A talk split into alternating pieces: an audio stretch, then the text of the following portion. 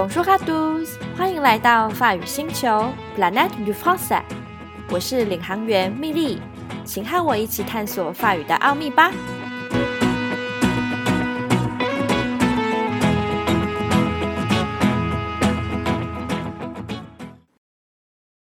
之前呢，有遇过一些同学问这样的问题：到底有个英文的底子，或是在学法语的时候和英文对照，利用英文来理解猜字，这样是好还是不好呢？我的答案是 we and no。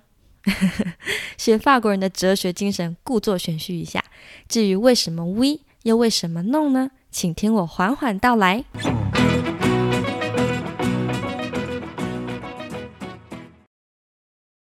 首先，请大家一定要记得，英语和法语是两个语言，就像日文和韩文啊、西文和葡萄牙文等等之间的关系。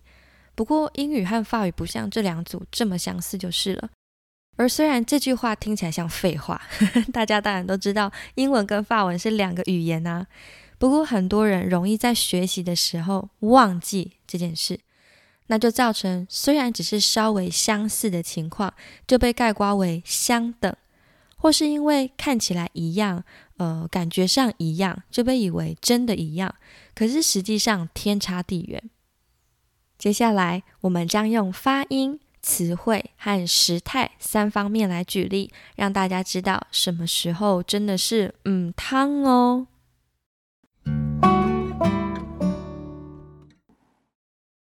在进入发音这个主题之前，我想问问大家，法语和英语的发音，你们觉得哪个比较难呢？我猜你说法语，我猜对了吗？可能很多人之所以觉得法语发音困难，是因为对规则的印象就是非常繁琐复杂，每次念单字啊、念课文都被老师纠正。不过，如果大家愿意多花一点时间，不要囫囵吞枣，也不要心急。一步一步把发音搞懂，就真的可以看到什么就念什么，而且错误率极低哦。那相较之下呢，英语发音就真的非常困难了，因为一个母音可以有好多种发音，什么时候发哪一种，似乎很难找到固定的规律。像为什么是 apple 不是 apple？为什么是 wait a minute 不是 wait a minute？所以英语和法语的发音相较之下呢，真的是法语比较明确，而且有规则可循。但话又说回来了，英语和法语是两个语言，所以长得很像或是一模一样的字词，发音却完全不同，是很正常的。譬如超市，英文 supermarket，法文是 supermarché，或者是动物 animal。Animal 改变，change 双 g 旅游，voyage voyage 还有预定，reserve 跟 reserve 等等，真的是祖反不及备载。建议大家遇到新的法语单字，可以到线上词典网站听发音，或请 Google 小姐用甜美的声音念给你听，避免把法语当英语说的窘境哟。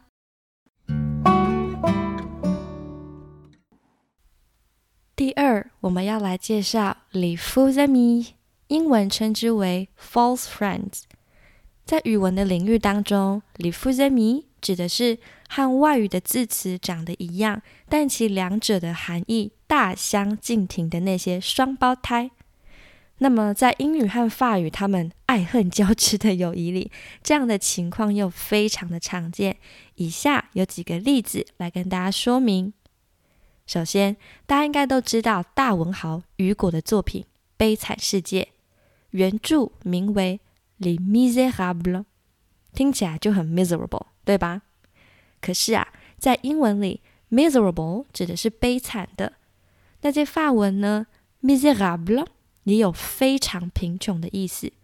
所以看看 Jean Valjean、Cosette 和其他悲惨的角色们，是不是大家又多了一层理解呢？第二，如果大家喜欢吃 le pain au chocolat，记得不要吃太多，因为如果蛀牙了，牙齿会感受到 pain。法语里 “ban” b r e n 呢，在英语里有个长得一模一样的字，就是 “pain” p a i n，但一个是面包，一个是疼痛，两者的意思八竿子打不着哦。再来，如果有个法国妹子对你说 “tu as de la chance”，千万别误会，他在暗示你去追他。英语的 “chance” 是机会，但法文的 “chance” 是运气。这又是一对长得一样却又内涵截然不同的双胞胎。透过以上三个例子，我们可以观察到，即使是两个长得一模一样的字，意思也可能完全不同。在本集描述里有附上 l i f u z a m i 的连接，大家可以去参考一下。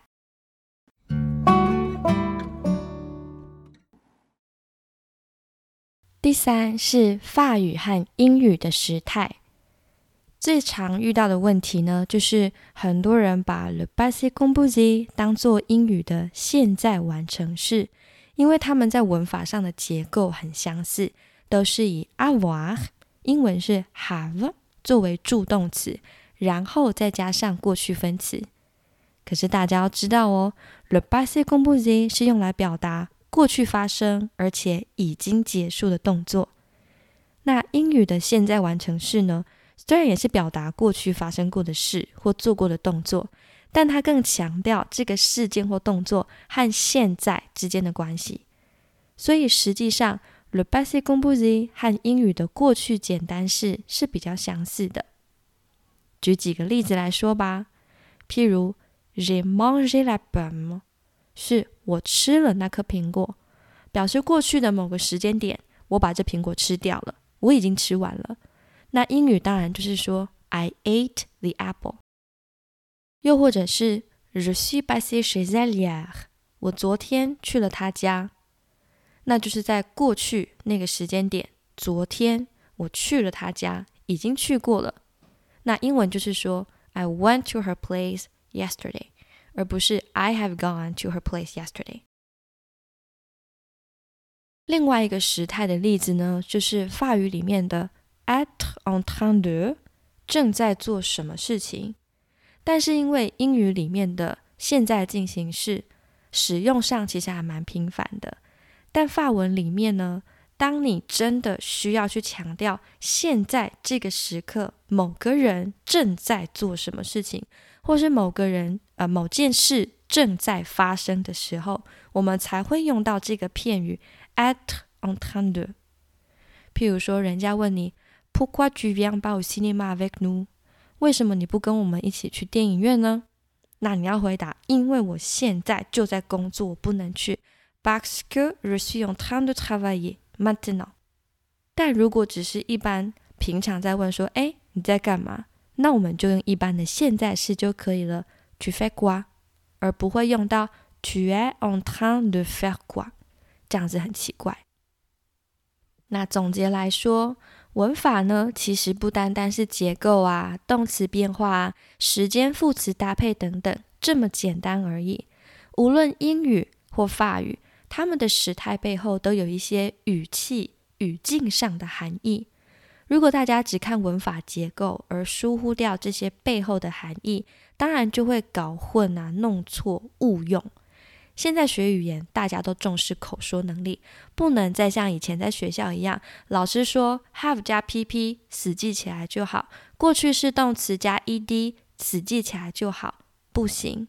如果不懂文法语义的话呢，背再多的单字也只是可惜了哟。